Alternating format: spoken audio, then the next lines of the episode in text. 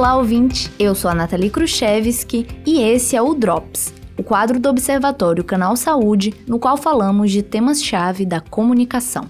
Em episódios curtinhos, te apresentamos ou te ajudamos a lembrar de coisas importantes nessa área. Nessa segunda temporada, estamos falando sobre a história das tecnologias de comunicação e como foi a trajetória desde as pinturas rupestres até os bate-papos virtuais com inteligências artificiais. No episódio de hoje, vamos continuar falando sobre o cinema, mas agora explorando a sua evolução com o passar do tempo.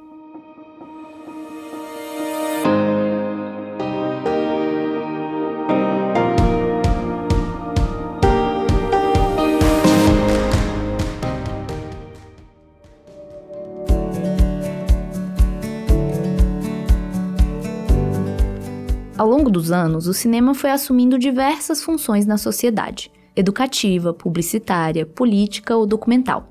Nas duas guerras mundiais, por exemplo, o cinema foi muito explorado como ferramenta política, com a produção de filmes de todos os lados das disputas, retratando os países inimigos como vilões perigosos e reforçando os sentimentos nacionalistas.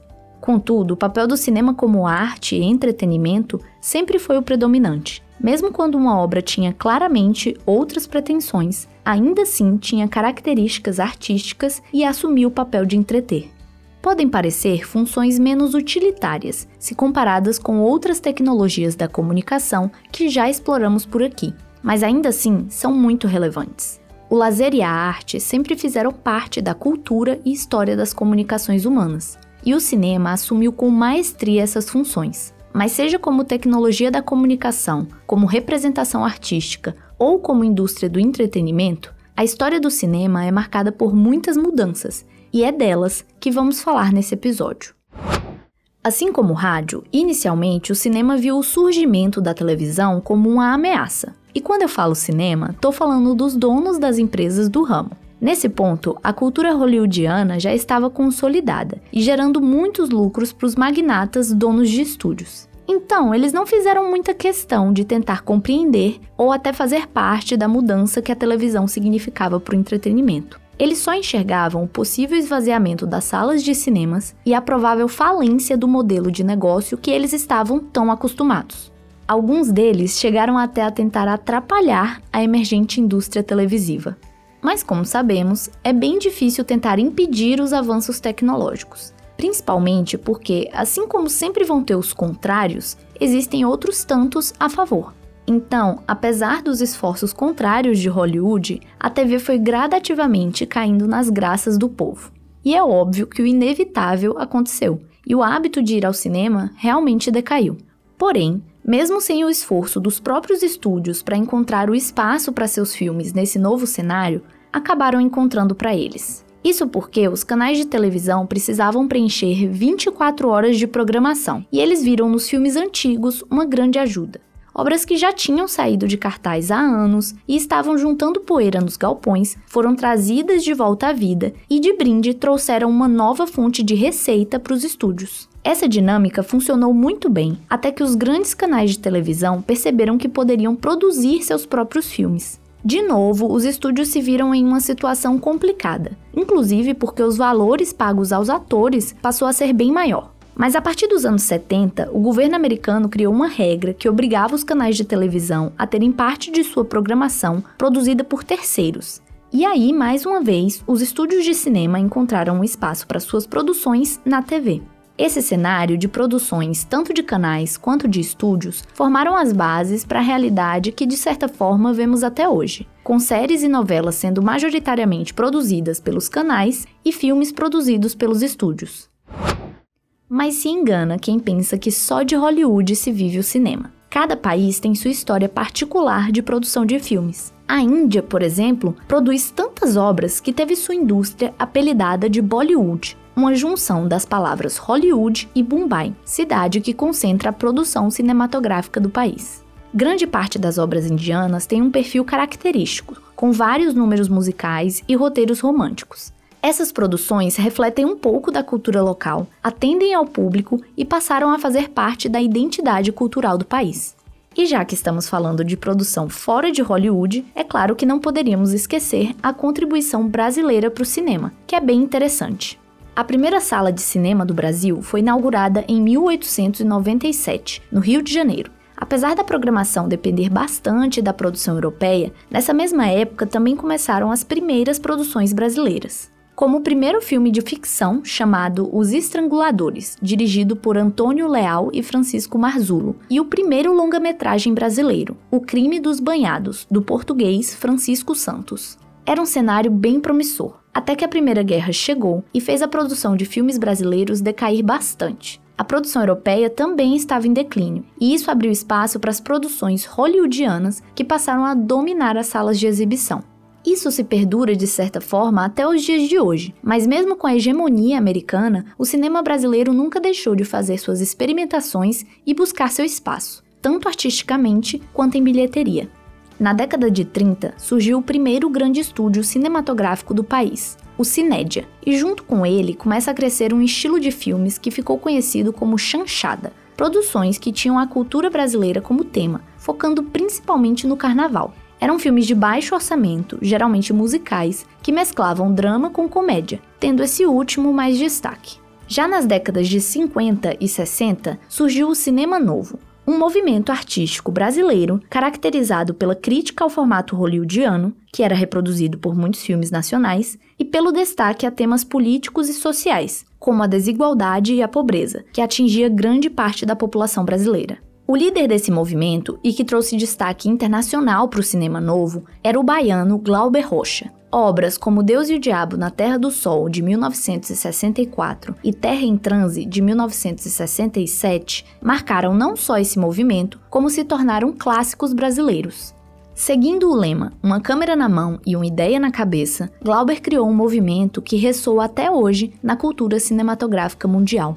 Mas a coisa ficou bem complicada para o cinema novo com a instauração da ditadura militar no Brasil, que trouxe com ela a censura e atingiu em cheio os movimentos cinematográficos que tinham um viés de crítica social. Esse também era o caso do cinema marginal, ou Wood Grude, que tinha uma abordagem crítica ainda mais radical. Como as obras de teor político estavam sendo censuradas, um gênero que ganhou força nessa época foram as pornochanchadas, que, como o próprio nome já diz, era um resgate das chanchadas dos anos 30, mas agora com um tom mais erótico. Na década de 80, o fim da ditadura militar trouxe a liberdade de expressão de volta para o cinema nacional, mas a crise financeira limitava as produções. Foi só a partir da década de 90 que o cinema brasileiro voltou a reagir, catapultado inclusive por leis de incentivo à cultura.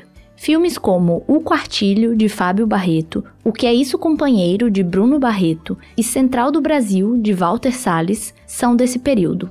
Inclusive, todos eles foram indicados ao Oscar, uma das mais relevantes premiações de cinema, na categoria de Melhor Filme Estrangeiro. Central do Brasil ainda se destacou por uma segunda indicação, na categoria de Melhor Atriz, para Fernanda Montenegro, única atriz brasileira já indicada ao prêmio por uma atuação em língua portuguesa. A partir daí, o cinema nacional vem travando uma luta constante por reconhecimento, espaço e incentivo, e tem obtido muitas conquistas, seja comercial, com filmes atingindo bilheterias expressivas, como é o caso das comédias De Pernas pro Ar e Minha Mãe é uma Peça, e do drama policial Tropa de Elite 2, O Inimigo Agora é Outro, ou reconhecimento artístico em festivais e premiações internacionais, que atinge principalmente produções independentes, como Aquários, de Kleber Mendonça Filho, Boi Neum, de Gabriel Mascaro, As Boas Maneiras, de Marco Dutra, Que Horas Ela Volta, de Ana Muilaerte, e Hoje Eu Quero Voltar Sozinho, de Daniel Ribeiro. Mas o cinema brasileiro tem muito mais potencial e ainda tem um longo caminho pela frente. Na década de 80, surgiu uma tecnologia que impactou significativamente a indústria cinematográfica, o videocassete, que depois de um tempo foi substituído pelo DVD.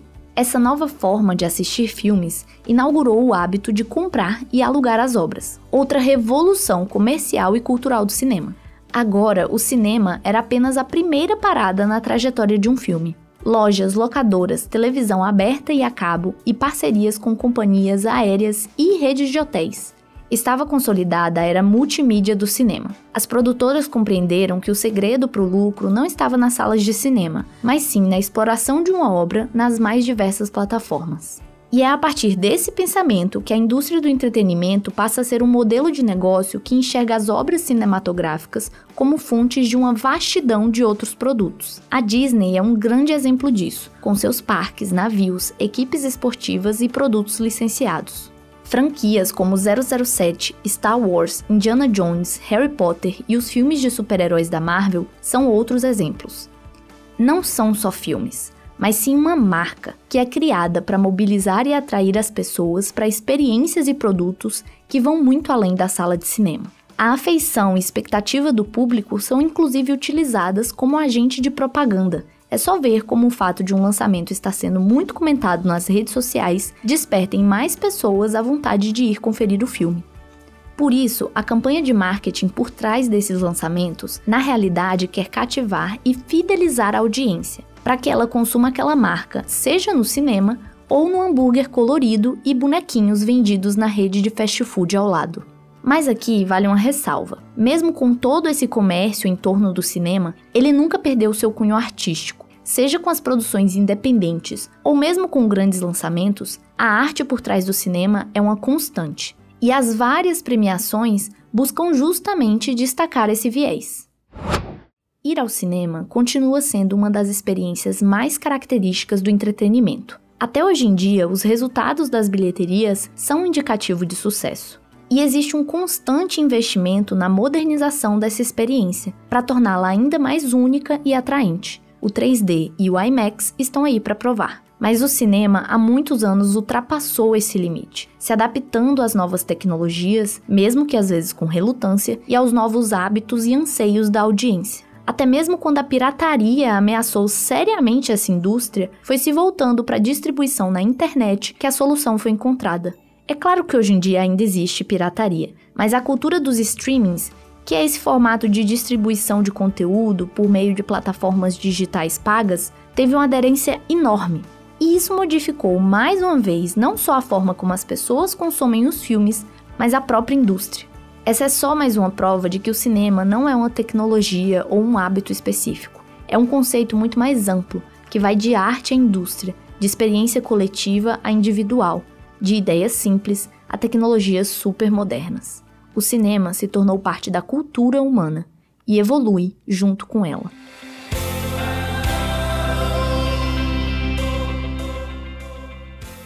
Se quiser falar com a gente, você pode mandar e-mail para observa@fiocruz.br. Mensagem pelo WhatsApp 21 99 701 8122 ou pelas nossas redes sociais. Além do Observatório, o canal Saúde produz outros podcasts, como Histórias da Saúde e o Docs, que você pode ouvir nos principais agregadores ou no nosso site. Os endereços estão na descrição desse episódio. E se você gosta dos nossos podcasts, não se esqueça de seguir e avaliar nas plataformas. Os drops são postados todas as sextas-feiras, com exceção da última sexta do mês, que é reservada para o episódio regular do Observatório. O Drops é uma produção do Canal Saúde da Fundação Oswaldo Cruz. Roteiro, locução e edição: Nathalie Khrushchevsky. Coordenação dos podcasts do Canal Saúde: Gustavo Aldi.